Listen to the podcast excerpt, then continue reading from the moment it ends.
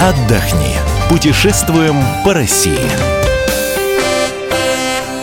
Мы приветствуем всех любителей путешествий. С вами Ольга Медведева. И сегодня вместе со мной Оксана Вакульна, руководитель радиостанции «Комсомольская правда» в Барнауле. Оксан, привет.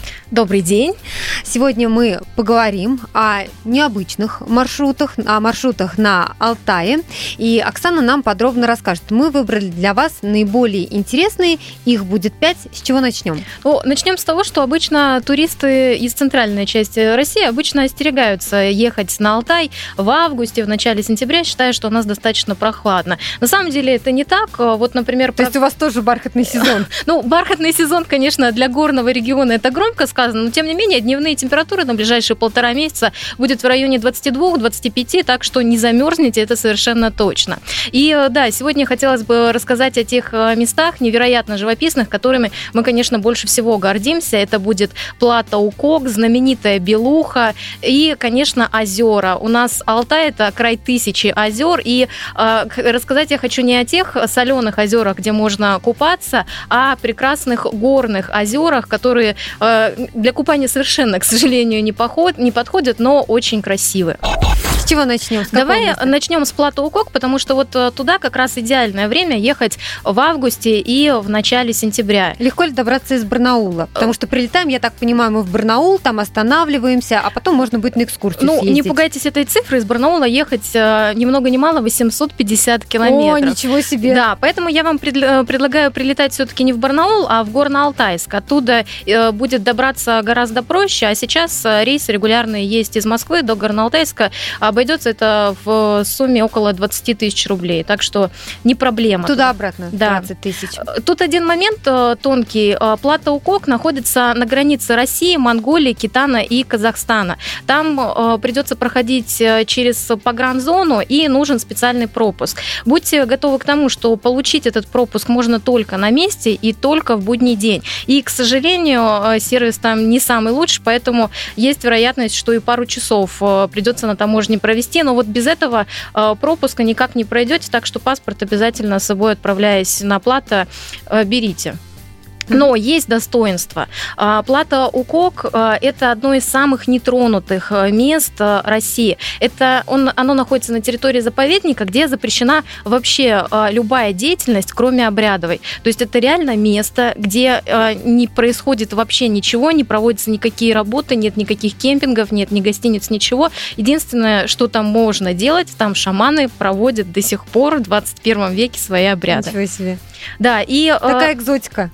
Я думаю, что э, большинство людей Плата Укока известна по имени знаменитой принцессы Укока, которую э, больше 10 лет назад э, нашли захоронение там в курганах, и э, с тех пор это больной вопрос для всех местных жителей. На самом деле, конечно, это никакая не принцесса, уже ученые доказали, что она относилась к среднему сословию этой девушки, она скорее была прислужницей какой-то вот э, более титулованной особы. Но, тем не менее, считается, что все катаклизмы, которые Э, происходят и происходили с тех пор на территории Алтая. В частности, у нас э, было очень сильное землетрясение в 2003 году. Это все теперь объясняется тем, что э, принцессу разбудили. Опять же, наводнение на Алтае 2014 года. И каждый год у нас проходят суды, петиции, обращения с тем, чтобы эту несчастную принцессу на плато Укок обратно захоронить. Ну, ей заведуют То у нас... реальные суды проходят? Да, у нас есть в республике Республики Алтай Совет Старейшин,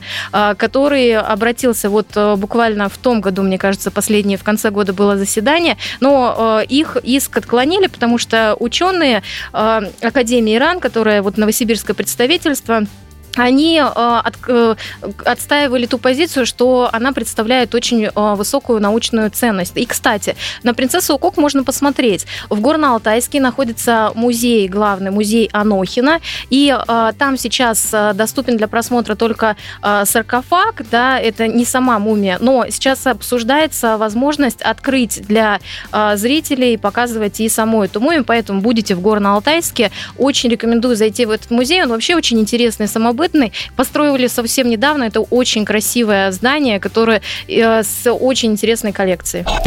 Давай следующее место обсудим. Ну, конечно, нельзя, говоря об Алтае, не сказать о горе Белуха. Это высочайшая точка Сибири, 4506 а, метров ее высота, и знаменита она тем, что по а, версии Николая Рериха именно здесь, на Белухе, находятся врата Шамбалы. Ну, а, конечно, на Алтае сразу предупрежу, все места мистические, у всех есть свои истории, и как связанные там с местной культурой, так и вот уже с какими-то новыми изобретенными вещами. А, у Белухи есть одна важная особенность. Она а, открывается далеко не всем. То есть можно приехать а, на Алтай, запланировать восхождение и уехать ни с чем. Так, кстати, было в 2014 году с министром образования Дмитрием Ливановым. Он Томич приехал с однокурсниками покорять Белуху, провел там три дня и в Освоясе вернулся в Москву. А что там, она в облаках да, была? Не видно было туман, ее, да? облака, да, и о, сложные условия для восхождения, и все. И вы туда подниматься не можете. Правильно я понимаю, что а, туда лучше с проводником и лучше брать экскурсию? Вообще туда не стоит, не имеет смысла никакого а, пытаться идти самому. Вы просто не пройдете. Это очень а, сложный маршрут, он считается третьей категорией сложности, да. Но э, давайте поговорим еще э, об одном интересном месте. Оно, кстати, рядом находится э, с Белухой. Это долина Семи озер. Они э, расположены на разной высоте, получается, как такие гигантские ступени.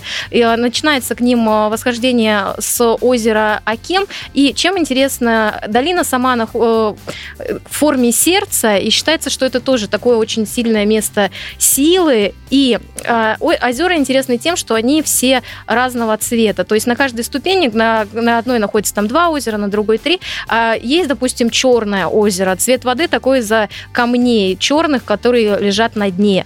А есть желтое озеро, опять же, оно из-за песка. И есть несколько очень э, красивых ярко-бирюзовых озер. Но, опять же, купаться в этих э, озерах э, нельзя, потому что около плюс 7 градусов вода. Она Это не... заповедник? Э, да, там большая часть территории, которая находится вот в этих э, районах, они все относятся э, к заповедным зонам.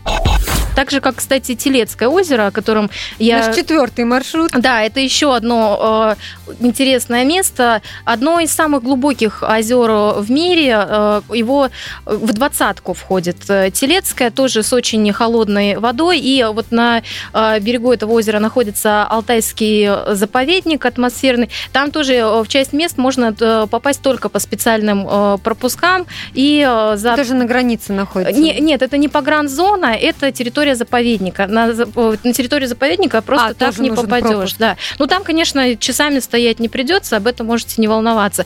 Кстати, э, Телецкое озеро, несмотря на то, что оно непригодно для купания, оно очень классное для рыбалки. Там есть хариус, таймень, вот эта вся рыба, которая в горных э, реках водится, и многие ездят туда, чтобы порыбачить. Можно арендовать э, вот это оборудование для рыбалки на месте или все с собой придется вести? Нет, там можно. Вот, кстати, на Телецком озере южный берег, он достаточно хорошо освоен. Там есть э, множество... Не, не придется жить в палатке. Там есть нормальные гостиницы, нормальные варианты размещения. И, конечно, все необходимое там снаряжение для всего можно арендовать. Кстати, а, в этом году впервые а, сделали предложение на дне Телецкого озера. Дайверы, там можно погружаться. Вот еще, если вы погружаетесь вот в такие водоемы, да, в российские холодные, то на Телецком это очень тоже красивый, богатый подводный мир. И молодой человек, инструктор по дайвингу из Новосибирска, своей девушке сделал предложение на дне водоема, и вот они буквально в июле сыграли свадьбу.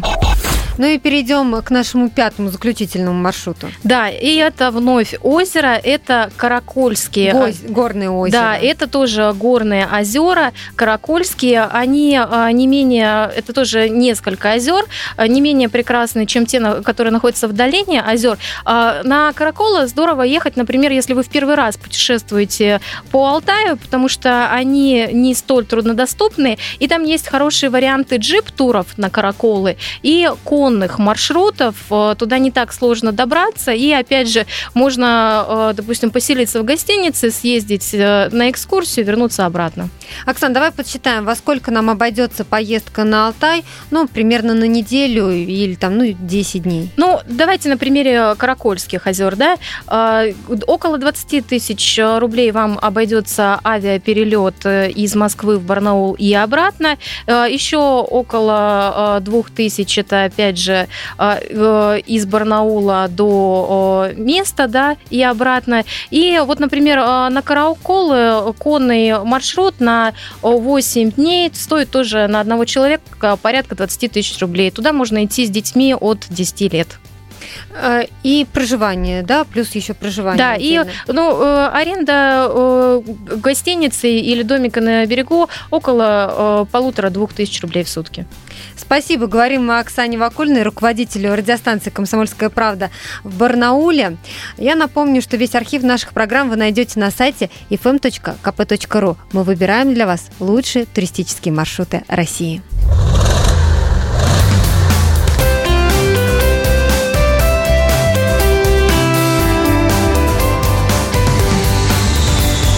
Отдохни. Путешествуем по России.